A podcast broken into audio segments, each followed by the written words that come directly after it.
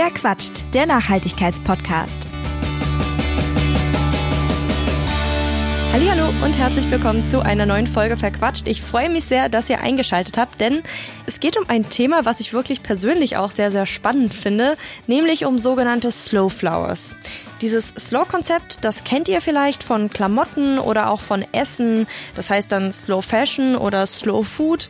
Und dieser Zusatz Slow, der, ja, meint immer sowas, ja, Besinnliches irgendwie, sowas Langsames, Ursprüngliches, aber eben auch etwas Nachhaltiges. Und das hat für mich persönlich so etwas ganz Bodenständiges und ist eigentlich ja mehr eine Geisteshaltung der Schöpfer, wie aber auch eben Konsumenten von gewissen Dingen. Und ähm, das gibt es tatsächlich auch bei Blumen. Das wusste ich auch nicht, bis ich Chantal kennengelernt habe und mit ihr spreche ich auch in dieser Folge. Sie hat ein Blumenstudio hier in Leipzig, das heißt Erna Primula. Und ich finde die Art und Weise, wie sie ihre Gärtnerei führt, einfach sehr inspirierend. Es ist immer sehr, sehr schön, bei ihr zu Gast zu sein. Und auch die Art und Weise, wie sie erzählt und vor allem natürlich auch, was sie erzählt, sind sehr inspirierend und schön. Und damit wünsche ich euch ganz viel Spaß bei dieser Folge Verquatscht. Hallo Chantal. Hallo. Ja, ich freue mich voll, dass wir es geschafft haben, uns zu treffen und vor allem, dass wir diesmal draußen sitzen können und ähm, ja, irgendwie hier den ganzen Gärtnerei-Flair genießen können. Es ist ja auch einfach herrlich irgendwie draußen. Ist das auch für dich einer so der Gründe, weshalb du das hier machst? Ja, auf jeden Fall. Ähm, ich komme klassisch eher aus einem Beruf, wo man viel vom Computer sitzt. Ähm, als Landschaftsarchitektin ist man viel in der Planung eingesetzt und ähm, ja, es ist ein großes Privileg, draußen arbeiten zu dürfen. Und wie hat sich das bei dir entwickelt, dass du jetzt wirklich gesagt hast, okay, gut, von der Idee, ich ähm, eröffne jetzt tatsächlich äh, meine eigene Gärtnerei?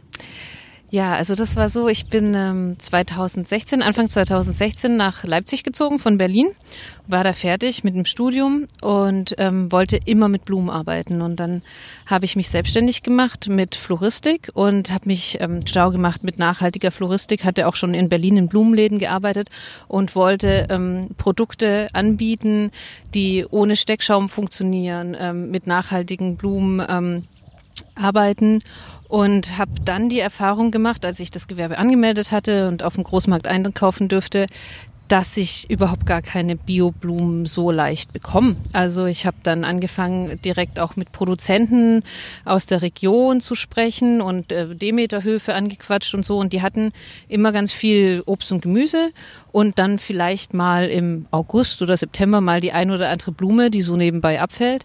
Aber ich selber hatte total ähm, Schwierigkeiten aus Sachsen oder aus dem aus den Nachbarbundesländern ähm, nachhaltig produzierte Blumen einkaufen zu können.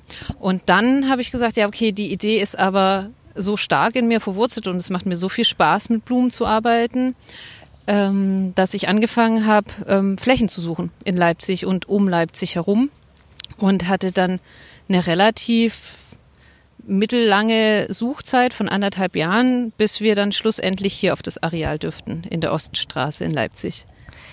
Also war das quasi so, ja, Hilfe zur Selbsthilfe im Endeffekt. Ja, genau. Also ich habe das nicht bekommen, was ich wollte und dann dachte ich, gut, dann muss ich es selber machen. Ja, hast dir selbst dein, äh, ja, dein Angebot quasi geschaffen, was du äh, gebraucht hast. Genau. Also ich habe gesagt, ich brauche Blumen, die gut produziert sind und ich krieg sie nicht, also baue ich sie einfach selber an. Ja, du produzierst ja Slow Flowers. Man kennt diesen Begriff mit dem Slow davor, ja, so von Essen, also Slow Food oder auch von Mode, also Slow Fashion. Aber was genau bedeutet es denn jetzt, wenn du sagst, du produzierst Slow Flowers? Genau, also Slow Flowers bedeutet, dass man nachhaltig wirtschaftet, dass man ähm, saisonale Blumen anbietet, also jetzt nicht unbedingt im November eine Pfingstrose, sondern eine Pfingstrose ist jetzt zu Pfingsten aktuell, ähm, dass man viel im Freiland anbaut. Und für uns bedeutet das ähm, weiterhin noch, dass wir so gut es geht auf Einmalplastik verzichten. Ähm, wir haben ganz viele unterschiedliche Blumen da, die dann übers Jahr verteilt blühen. Und ähm, wir arbeiten in Pflanzgruppen, wir benutzen keine Pestizide, keine Herbizide, keine künstlichen Dünger. Und es ist eine ganze Philosophie dahinter, dass man die Pflanzen anfängt zu verstehen und ähm, sie möglichst naturnah anbaut. Also ist dein Angebot quasi auch anders? Also du baust andere Blumen an, beziehungsweise nicht ganzjährig alle Blumen, weil du dich eben für diesen Ansatz entschieden hast. Ganz genau. Also Viele Leute wissen gar nicht, zu welcher Saison welche Blume blüht. Ähnlich wie mit dem Gemüse. Eigentlich gibt's ja bei uns in der Region im Winter keine Tomaten, keine Paprikas. Außer in einem beheizten Gewächshaus. Und so ähnlich verhält sich das auch mit Blumen. Also jede Blume hat ihre Saison. Und wir haben hier in Leipzig ein Klima, was ganzjährig Blumen hergibt. Ähm, nur einfach verschiedene Arten und verschiedene Sorten. Und ähm, wir haben ein sehr großes Spektrum an Arten. Also wir haben so rund 200 verschiedene Arten und nochmal zu jeder Art mindestens drei verschiedene Untersorten. Und das ähm, schützt uns auch so ein bisschen vor wirtschaftlichen Schäden, wenn wir Ernteverluste haben. Weil es kann immer sein, dass eine Sorte einen Schädling bekommt oder nicht gut anwächst. Und dadurch, dass wir so breit aufgestellt sind, ähm, können wir immer dann auf andere Sorten oder andere Arten ausweichen übers Jahr. Verrückt. Also mir war nicht bewusst, dass wir hier 200 verschiedene Blumenarten haben, die theoretisch hier wachsen würden. Krass, es ist echt, das ist echt ganz schön viel. Ja, es ist total viel. Ähm, das ist witzigerweise auch der Punkt, warum wir kein Bio-Label haben. Also wir entsprechen den Standards.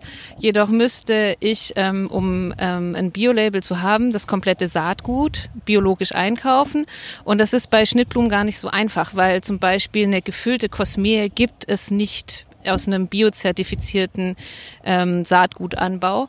Und wir müssten für jede Sorte, die wir nicht biologisch zertifiziert an, einkaufen können, eine Sondergenehmigung, eine bezahlte Sondergenehmigung einfordern. Und das wäre theoretisch alles möglich. Nur die Kosten würden so extrem steigen und der bürokratische Aufwand, dass es eigentlich, äh, also ich habe da mit Bioland gesprochen, die sagen selber, es ist ein Fehler im System. Wenn man Richtung Permakultur denkt und Richtung verschiedene Sorten, dann macht es keinen Sinn, dass man für jede Sorte eine Ausnahmegenehmigung braucht. Und dafür, dann haben wir uns einfach entschieden, wir benutzen das Label Slow Flowers. Wir erklären, was wir machen. Wir machen in unseren Augen mehr als nur Bio, also wirklich auch nachhaltig, eben auch mit in Kreisläufen denken, ähm, kein Plastik benutzen und ähm, genau, da, dadurch benutzen wir das, das Label Slow Flowers. Und hast du das Gefühl, dass das euren Kundinnen wichtig ist?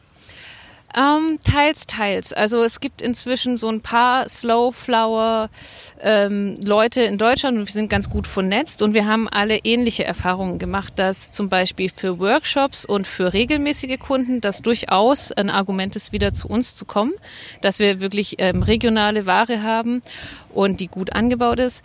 Es gibt aber auch Leute, die legen ähm, nur Wert auf das Design und da muss man sich dann eben auch ein besonderes Standbein aufbauen mit einem besonderen Design, gerade beim Thema Hochzeiten. Ähm, wenn das nur Bio ist und nicht gut aussieht, dann ist das auch nicht so publikumswirksam. Also bei Hochzeiten habe ich persönlich die Erfahrung gemacht, dass es nur ein Teil der Kunden wichtig ist. Und hast du das Gefühl oder ist es so, ja, nee, ist eher so die Frage, ob du ein Gefühl hast, ähm, dass es was ändern würde, wenn du ein Biosiegel hättest oder ist das eigentlich total egal? Das ist mehr so Vertrauenssache, beziehungsweise man weiß halt einfach, dass es gut produziert ist. Das ist auch wieder so ein zweischneidiges Schwert. Ich glaube, für unsere Endkundinnen und Endverbraucherinnen ist es nicht so wichtig. Jedoch ähm, kriegen wir viele Absagen von Unverpacktläden oder von Biorestaurants, die sagen, nee, ohne Label geht's nicht. Und ähm, dann müssen wir natürlich auch aus ähm, einer anderen Sicht argumentieren und müssten zum Beispiel sagen, okay, wenn ihr mit uns einen Produzentenvertrag macht und uns eine gewisse Abnahme garantiert, dann können wir das mit dem Bio-Label machen, aber solange wir die Lieferverträge nicht haben, machen wir das auch nicht. Ähm, wie gesagt, das Bio-Label an sich ist nicht so wahnsinnig teuer für uns, weil wir nicht so wahnsinnig viel Fläche haben. Wir, wir hängen da auch weiter hinten dran. Wir müssen aber einfach noch mit Bioland gucken, wie wir das mit den Ausnahmegenehmigungen so pauschal in den Griff kriegen. Wenn wir jetzt mal so in den Vergleich gehen, was macht denn ein Bioanbau bei Blumen speziell im Vergleich zum äh, konventionellen Anbau aus? Also wie sind da die Unterschiede? Ist das wie bei Lebensmitteln? Ähm, ich denke ähnlich. Also konventioneller Blumenanbau ist ähm, oft in Monokulturen, also dass man nur eine Art hat und vielleicht mehrere Sorten oder nur ganz wenige Arten. Ähm, wir haben, wie gesagt, ein recht breites Arten- und Sortenspektrum. Dann ähm, der Anbau an sich fungiert bei uns eher auf einer kleineren Fläche. Also wir haben jetzt nicht 50 Hektar Land, die wir bewirtschaften, sondern wir machen das Ganze hier auf so rund einem Hektar. Ähm, mit viel Handarbeit. Wir arbeiten komplett ohne Pestizide. Das bedeutet, dass wir alle Beikräuter oder Unkräuter händisch oder mechanisch entfernen. Im normalen, konventionellen Anbau gibt es da gewisse Mittel, die bringt man auf und dann geht einfach das Unkraut ein. Also Pestizide? Pestizide, ganz genau. dann ähm, Pestizide oder Herbizide. Also Herbizide sind äh, ganz konkret Unkraut, Vernichtungsmittel. Dann gibt es Fungizide, also gegen jede Art von Pilzkrankheiten. Die setzen wir auch nicht ein. Ähm, Blätter, Pilze sind so ganz klassisch Rosenrost oder so, ne, dass eine Rose einen Befall bekommt. Ähm, das lösen wir, indem wir unsere Pflanzen einfach gut behandeln. Also man sagt so, eine gestresste Pflanze ist auch nicht krankheitsanfällig. Ähm, das heißt, wir gucken, dass sie immer genug Wasser haben, genug Licht, genug Nährstoffe. Ähm, wir arbeiten viel mit Kompost, ähm, wo wir die Nährstoffe zuführen. Dann gibt es klassischerweise ähm, noch Mittel gegen Insekten, also wie Blattläuse zum Beispiel. Die benutzen wir auch nicht. Wenn wir jetzt zum Beispiel auf einer Rose ein paar Blattläuse sehen, dann nehmen wir erstmal einen, Schlauch mit einem harten Wasserstrahl und spritzen die mechanisch ab. Und in der Regel reicht das. Und dann kommen irgendwann die Marienkäfer. Also wenn man hier in der Gärtnerei rumschaut, dann sieht man unglaublich viele Insekten, Schmetterlinge und Käfer und Wanzen und Ameisen und und alles ist da und genau, das versuchen wir so ein bisschen zu lösen. Ja, dann, was machen wir noch? Genau, also wir verzichten komplett auf Einmalplastik. Das heißt, in der Verpackung und auch im Anlegen der Beete benutzen wir kein Plastik. Man könnte zum Beispiel mulchen mit einer Plastikfolie. Das kennt man manchmal von so Erdbeer- oder Spargelfeldern. Da sind so schwarze Folien drauf. Ähm, das machen wir auch nicht. Ähm, sondern wir, wir lösen das eher mit Kompost oder Holzhackschnitzeln oder Rasenschnitt. Ähm, genau, inzwischen, da gibt es jetzt noch so ein Detail, gibt es auch anscheinend kompostierbare ähm, Kunststofffolien, die sind auf Biomaisstärke ähm, und die zersetzen sich. Ähm, das wäre noch so eine Idee, wo man mal versuchen könnte, aber das sieht einfach auch vom Look her total seltsam aus, wenn da eine Plast schwarze Plastifolie drauf liegt, die so glänzt in der Sonne. Genau. Ähm, und was uns halt auch total wichtig ist, ist, dass wir also wir haben Maschinen, wir haben also in der Permakultur benutzt, gibt es auch manche Leute, die haben gar keine Maschinen. Also wir haben zum Beispiel äh, eine Pumpe, die das Brunnenwasser pumpt, die funktioniert mit Strom. Wir haben auch einen Rasenmäher, der funktioniert mit Benzin. Das ist alles ähm, ein Punkt, wo wir sagen, da gehen wir Kompromisse ein, damit wir das überhaupt in den Griff bekommen. Aber wir machen das so gut wie wir können nachhaltig. Du hast jetzt schon ganz, ganz oft den Begriff Permakultur verwendet. Mhm. Ich weiß nicht, ob jedem klar ist, was das bedeutet. Würdest du noch mal ganz kurz ein bisschen erklärend wirken? Ja, gerne. Also ich bin keine Permakultur-Spezialistin. Ähm, soweit ich weiß, ähm, ist Permakultur erstmal ein Ansatz, um Lebensmittel anzubauen und da arbeitet man sehr stark in Kreisläufen und hat eben auch in diesem Jahresrhythmus verschiedene ähm, Pflanzen, die man aufbringt, wo man dann ähm, Nahrungsmittel ähm, draus produziert.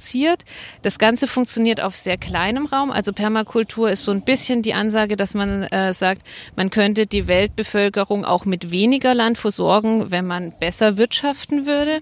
Es geht ganz, ganz viel darum, dass man selber Kompost macht, den man wieder aufbringt. Ähm, genau. Und äh, wie gesagt, es gibt manche Permakultur ähm, Gärtnereien, die komplett verzichten auf alles, was nicht händisch ist. Also die tragen wirklich jeden Tag die Gießkannen zum Feld. Oh krass, also ähm, ein bisschen mehr Arbeit auf jeden Fall. Ähm, hast du, obwohl ihr auf sowas wie Pestizide ich sage das jetzt einfach mal stellvertretend für alle anderen Gruppen, ähm, die noch genannt wurden, ähm, dass ihr, obwohl ihr die nicht verwendet, gut aufgestellt seid, was den Pflanzenschutz betrifft? Ja, also ich denke schon. Ähm, bei unseren ich, ich sehe es irgendwie meinen Pflanzen an. Wenn die was haben, dann sagen die mir das, die lassen dann die Blätter hängen oder so.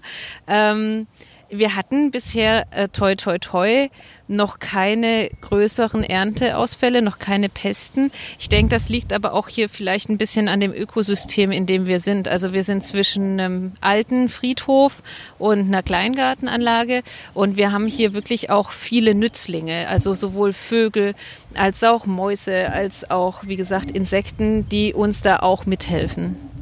Und einen gesunden Boden. Boden ist auch eine wichtige Sache.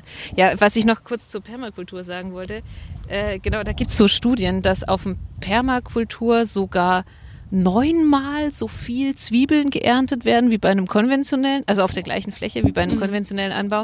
Und das ist eben total spannend, dass man mit viel Arbeit auf weniger Fläche genauso viel Ertrag bringen kann. Verrückt, ja. sehr interessant. Ich hatte ja im Vorfeld schon, mal, als ich das letzte Mal hier war, ähm, auf Instagram gefragt, ob jemand eine Frage ähm, an dich hat. Und da hat sich unter anderem äh, fairlist.de gemeldet und sie wollte zwei Dinge wissen. Und zwar einmal, ähm, woher du denn dein Saatgut bekommst. Ja, das ist ganz unterschiedlich. Also wir versuchen uns wirklich abzusetzen von einer klassischen, von einem klassischen Discounter-Angebot, in dem wir besondere Sorten anbieten. Gerade sowas wie gefüllte Kosmen oder ähm, besonders farbige Löwenmäulchen oder so.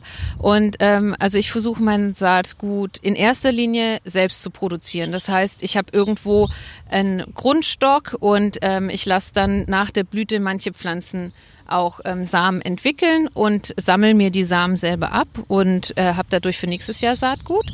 Das ist so die allerbeste Möglichkeit.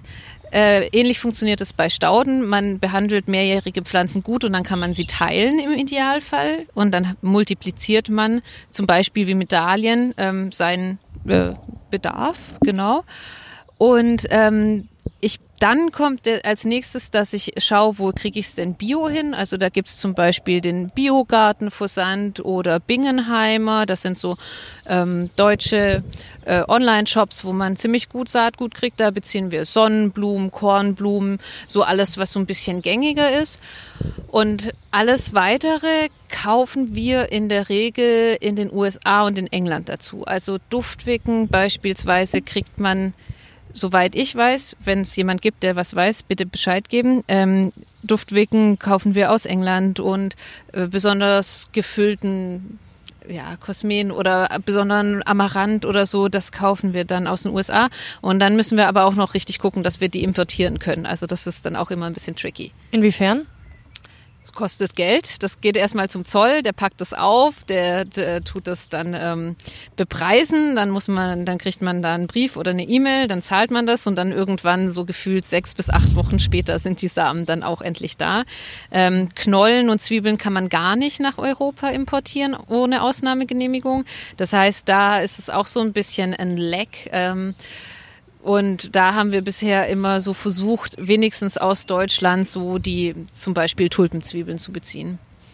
Aber krass, ich wusste gar nicht, dass man zum Beispiel sowas wie Duftwicken nicht hier bekommt. Warum bekommt man sowas denn nicht hier? Na, du bekommst ein wenig Saatgut, aber vielleicht nicht unbedingt welche, die als Schnittblume geeignet sind. Wir versuchen ja Blumen anzubauen, die schon eine gewisse Stillänge ähm, bringen. Dann bauen wir Blumen an, die eher öfter blühen und nicht nur einmal und die eben in besonderen Farben sind. Das ist ja das, was uns abhebt. Zum Beispiel, dass wir eine Duftwicke haben, die ist lila mit weißen Sprenkeln. Die habe ich persönlich noch nie in Deutschland gefunden. Mhm. Also ähm findet man da quasi andere Sorten, die dann eben auch unter Umständen den Unterschied machen, auch was so das Design betrifft, wenn man dann im Endeffekt einen Strauß kaufen möchte oder eine Hochzeit ausgestattet haben möchte. Genau. Ähm, Fairless hat noch eine zweite Frage gestellt und zwar, ähm, wie viel komplizierter ist es, eine Biogärtnerei oder eine quasi Biogärtnerei zu führen? Ähm, aber du hast ja schon so ein bisschen anklingen lassen, dass es irgendwie sehr viel Verwaltungsaufwand ist.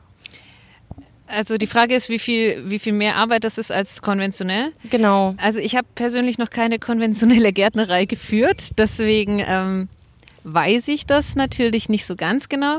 Ich muss generell sagen, ich bin viel weniger auf dem Feld, als ich gerne würde. Ich bin so ungefähr die Hälfte meiner Zeit damit beschäftigt, Steuern zu machen und Buchhaltung und Kunden und E-Mails und Website. Ähm, das ist natürlich viel Arbeit. Ich glaube an sich nur der Zertifizierungsprozess, würde ich sagen, ist so ein Drittel mehr Papierkram. Im Vergleich zu dem, was du jetzt schon hast. Genau. Okay, interessant. Krass, dann doch so viel. Ja. Ne? Also wenn man, also ich finde, ich finde ein Drittel ist schon relativ viel eigentlich. Dafür, ja. dass das irgendwie. Ja. Na, man muss halt quasi jede, also es kommt auch drauf an, wenn man jetzt nur eine, sagen wir, du machst nur eine Monokultur Löwenmäulchen und du bekommst dein Saatgut Bio dann ist es nicht so das Problem, weil dann musst du eben nur einmal nachweisen, okay, ich habe Biosaatgut eingekauft und okay, in meinen Büchern sind keine künstlichen Düngemittel und keine Pestizide aufgeführt, dann ist es nicht so das Problem. Aber ansonsten musst du halt, wie gesagt, für alles immer nachweisen, dass du es richtig machst. Was ja auch richtig ist. Also es ist ja auch gut. Ja, natürlich, natürlich, dass es auch ähm, Kontrollen gibt, auf jeden ja. Fall, sonst würde es ja auch alles irgendwie keinen Sinn machen. Genau. Ähm, Sag mal, wie ist das denn preislich gesehen? Also du steckst ja schon sehr, sehr viel Arbeit, noch Herzblut rein. Hier steckt auch sehr viel ja, Handarbeit vor allem drinne. Und ähm, wie kann man das einordnen, preislich gesehen? Äh, macht sich das sehr stark bemerkbar? Ja, ich glaube nicht. Also wir orientieren uns bei unserem Straßenverkauf an der Oststraße ähm, sehr, sehr stark an den Preisen, die man sonst so auch beim Floristen zahlt. Also im Vergleich zu Discounterblumen sind ja Floristen und wir selber auch deutlich teurer. Discounter haben. Das kann man aber auch nicht vergleichen. Genau, genau. Also das ist ja einfach was ganz genau, anderes. Genau, Discounter nehmen ja große Chargen ab und dann auch B- oder C-Qualität. Und ähm, wir haben, wir orientieren uns an den Preisen, die man so generell zahlt, also auch an Erfahrungswerten. Ich habe auch gute, gute Kontakte zum Großmarkt und ähm, wir sind teilweise sogar günstiger, weil wir eben eine Direktvermarktung haben. Also bei uns sind keine Lieferanten mit drin, keine Kühlwagen, keine zwei drei Zwischenhändler, kein Flugtransport oder Schifftransport, was ja bei zum Beispiel Rosen aus Kenia oder irgendwo anders her ähm, noch mit dazukommt. Und wir haben natürlich auch das große Glück, ich sehe, was kommt in den nächsten Tagen und ich kann unter Umständen auch eine breitere Charge verkaufen. Ähm, meine Blumen müssen keinen Normen entsprechen. Also bei Blumen sind genauso genormt wie Äpfel. Wenn Apfel, keine Ahnung, keinen Durchmesser von acht Zentimeter hat, dann ist das kein Apfel mehr laut Europa-Gesetzen, sondern irgendwie Fallobst nur noch. Und ich muss das, ich muss ja diesen Normen nicht entsprechen. Ich muss keine Stiellänge von 45 Zentimeter produzieren sein, was, wenn man sich das mal vorstellt, extrem lang ist, sondern ich kann auch eine Stiellänge, eine ganz normale von 20 Zentimetern verkaufen. Dadurch kann ich mehr verkaufen und kann die Preise dann ähnlich gestalten. So, glaube ich, ist das am besten ausgedrückt. Jetzt, wo du gerade vom Großmarkt sprichst, ähm, wie, wie, wie ist der denn überhaupt aufgestellt? Also wie, wie weltweit verzweigt ist das denn überhaupt? Also ich, äh, ich finde es immer sehr, sehr schwierig, mir das vorzustellen, weil ja auch häufig, wenn du irgendwie zu einem klassischen Floristen gehst, da jetzt auch nicht dran steht, irgendwie, ja, das ist aus Kenia, das ist irgendwie aus Peru, was weiß ich. Ich alles aus der Luft gegriffen, was ich gerade gesagt habe. Aber so vom Prinzip her, wie, wie ist denn das aufgestellt? Wie viel wird überhaupt in Deutschland produziert? Das ist total verrückt. Das siehst du auf dem Großmarkt auch nicht. Also der Großmarkt ist hier in Leipzig zum Beispiel eine große Halle, wo mehrere Anbieter sind. Bei Schnittblumen sind das jetzt im Moment zwei verschiedene Anbieter. Und da gehst du dann mit deinem Gewerbeschein rein. Du darfst nur rein, wenn du einen Gewerbeschein hast. Und dann siehst du, zum Beispiel ein Paket mit zehn Rosen und dann siehst du da einen Einkaufspreis von Summe X, sagen wir 1,20 Euro pro Stiel. Das ist ein ganz normaler Einkaufspreis für eine Rose.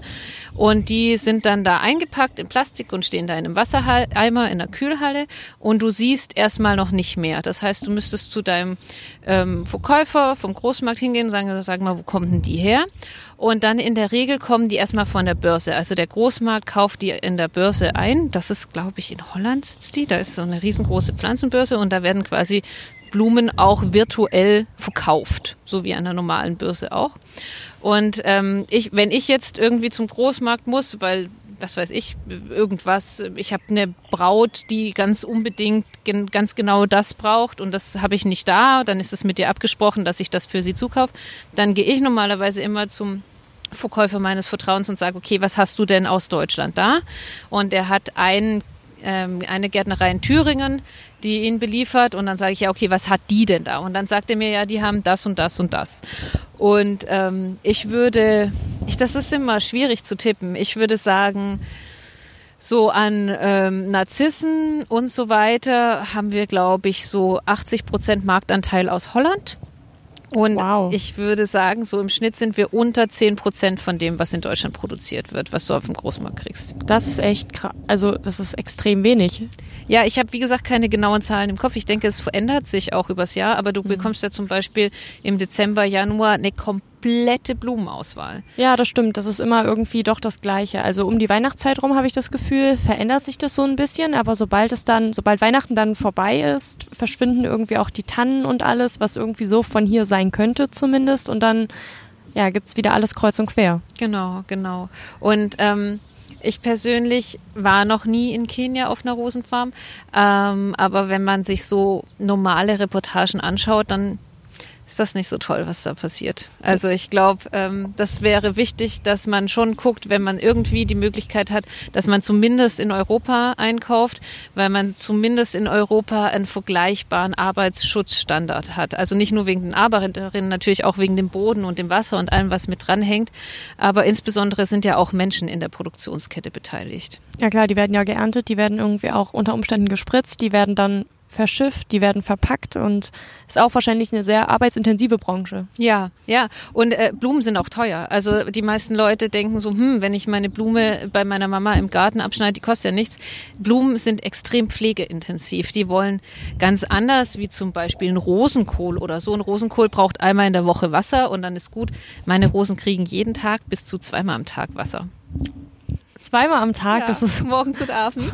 Das ist Pflege, pflegeintensiver als ein Haustier teilweise. Ja, ja, ja. Also Blumen sind einfach, ähm, wenn sie gut wachsen sollen, brauchen sie auch viel Pflege. Mhm. Das ist verrückt. Ich glaube, das, das sieht man gar nicht, also sieht man gar nicht so als äh, Endkonsument, weil dann doch irgendwie mal ein Rosenstrauch an der Straße steht, man denkt, ach, mit dem passiert ja auch nicht so viel, der wird ja auch nicht so viel gepflegt und da sind auch Blumen dran, das ist ja ganz einfach und ähm, aber ja, ist gut auf jeden Fall nochmal zu hören, dass da wirklich auch viel Arbeit dahinter steckt, man dann vielleicht auch überlegen sollte, wo man denn dann seine Blumen auch herbezieht und ähm, worauf man achten kann, sollte oder auch muss. Mhm. Ja. Aber du baust Blumen ja nicht nur an, sondern du hast ja noch so einen zweiten äh, Spleen, könnte man sagen. Und zwar, du machst ja auch Designs, gerade für Hochzeiten, Gesamtkonzepte. Ähm, ich bin ja jetzt sehr schlecht im Beschreiben von Stilen. Ich weiß natürlich, wie das aussieht, was du machst, aber wie würdest du denn deinen persönlichen Stil beschreiben? Ja, ähm, auf jeden Fall nicht so wie bei den Zinnsoldaten, wo alles so auf die gleiche Länge in der gleichen Farbe ähm, funktioniert. Ähm, ich lasse mich ganz gerne inspirieren. Also zum Beispiel, wenn eine Skabiose oder ein Zierlauch so ein bisschen krumm wächst, dann ist das für mich totale Inspiration, wie ich ein Bouquet oder ein Arrangement gestalte. Ähm, meines, mein Design ist sehr üppig. Dadurch, dass ich mein eigenes Material verbrauchen kann, kann ich auch wirklich in die Vollen gehen. Ich muss jetzt nicht sagen, okay, ich muss mich beim Barotstrauß auf fünf Rosen reduzieren, weil alles andere ist nicht mehr im Preis inbegriffen, sondern ich kann wirklich in die Saison reingehen. Ähm, ich bin jemand, ich arbeite gern ähm, mit Farbkonzepten. Also zum Beispiel kann man ein helles Rosa total gut mit einem dunklen Bordeaux kombinieren. Ich arbeite gern mit Strukturen und mit Tiefe. Also das Ganze hat eine gewisse Bewegung, ähm, aber auch eine gewisse Ruhe drin. Das sind immer wieder Ruhepole. Und ich mag es gerne üppig. und was ist für dich so das, was deine Arbeit, sagen wir mal, besonders toll macht? Ähm, so das Design und das Zusammenstellen und dann auch das Sehen des fertigen Produkts oder der Anbau und auf dem Feld sein? Beides. Also der, die Ernte und die Verarbeitung, das ist wirklich so der, der Dank, der Lohn für die ganze harte Arbeit, die davor ist. Ich meine, es gibt wenig Blumen, wo du dich nicht mindestens sechs Wochen drum kümmern musst, dass sie überhaupt blühen. Ähm, im Endeffekt ist es wirklich das, wenn die Kundin oder der Kunde vor mir steht und egal, ob er nur eine einzelne Blume kauft oder einen Brautstrauß in der Hand hat und dann schaut er mich an und sagt, danke, genau so habe ich mir das vorgestellt. Und dann auch noch gut produziert und die Sachen riechen ja auch. Ne? Also Blumen, die aus dem Freiland kommen, die haben ähm, ein bisschen andere Farben und auch einen sehr viel intensiveren Duft. Und das ist eben dieses Gesamtkonzept. Und dann nutzen wir noch viele Kräuter wie Salbei oder Minze oder Basilikum, sodass man wirklich ähm, ein Erlebnis hat. Man hat nicht nur einen Strauß, sondern man hat, ähm, ja, kann das mit allen Sinnen erfahren. Sehr cool. Ich habe jetzt noch zum Abschluss eine letzte Frage. Da hatten wir schon, als wir uns das letzte Mal gesehen hatten, so ein bisschen drüber gequatscht. Und zwar, ich komme ja so aus dieser mm, Zero Waste Ecke und da gibt's ja auch immer so, oder es gab mal, als ich was dazu gepostet hatte, so den, ja, nicht Vorwurf, das ist doof, aber so das, aber das ist doch Müll, das landet ja danach im Müll. Ähm, was würdest du dem denn entgegensetzen? Also berechtigter Hinweis, würde ich erstmal sagen. Für uns natürlich nicht. Ähm, wir haben einen großen Komposthaufen. Wir machen unseren Kompost selber. Alles, was zum Beispiel an Blättern ähm, abfällt oder verblühte Blumen, kommen bei uns einfach auf den Kompost und sind für uns bestes Ausgangsmaterial, um ähm, damit wieder neue Pflanzen aufwachsen zu lassen. Ähm, also wir versuchen wirklich so gut es geht auch äh, bei der Verpackung. Also wir arbeiten zum Beispiel komplett ohne Steckschaum. Steckschaum ist was, wo Floristen nutzen, um die Blumen aufzustecken. Wir können das ganz einfach umgehen, indem wir die Blumen auf Hasendraht setzen, Der Hasendraht kann wiederverwendet werden und einfach ein bisschen Wasser unten reingießen. Wir stellen gerade um von normalen Gummibändern auf Gummibändern, die verrotten. Bin ich auch mal sowas gespannt. gibt es? Ja, sowas gibt Verrückt, es. das Weil wusste zum- ich echt nicht. Ja, zum Beispiel bei Radieschen ist das ja total doof, weil man die oft so in dem Grüngefussel drin hat und nicht richtig rauskriegt. Also da sind wir überall ähm, dran. Und äh, ja, also für uns ist ähm, Kompost oder Biomasse, sagen wir mal äh, verblühte Blumen, Grün, Stiele, sonst was, ist für uns bestes Ausgangsmaterial für Kompost. Und das ist für uns eher ein Kreislauf, in dem es funktioniert.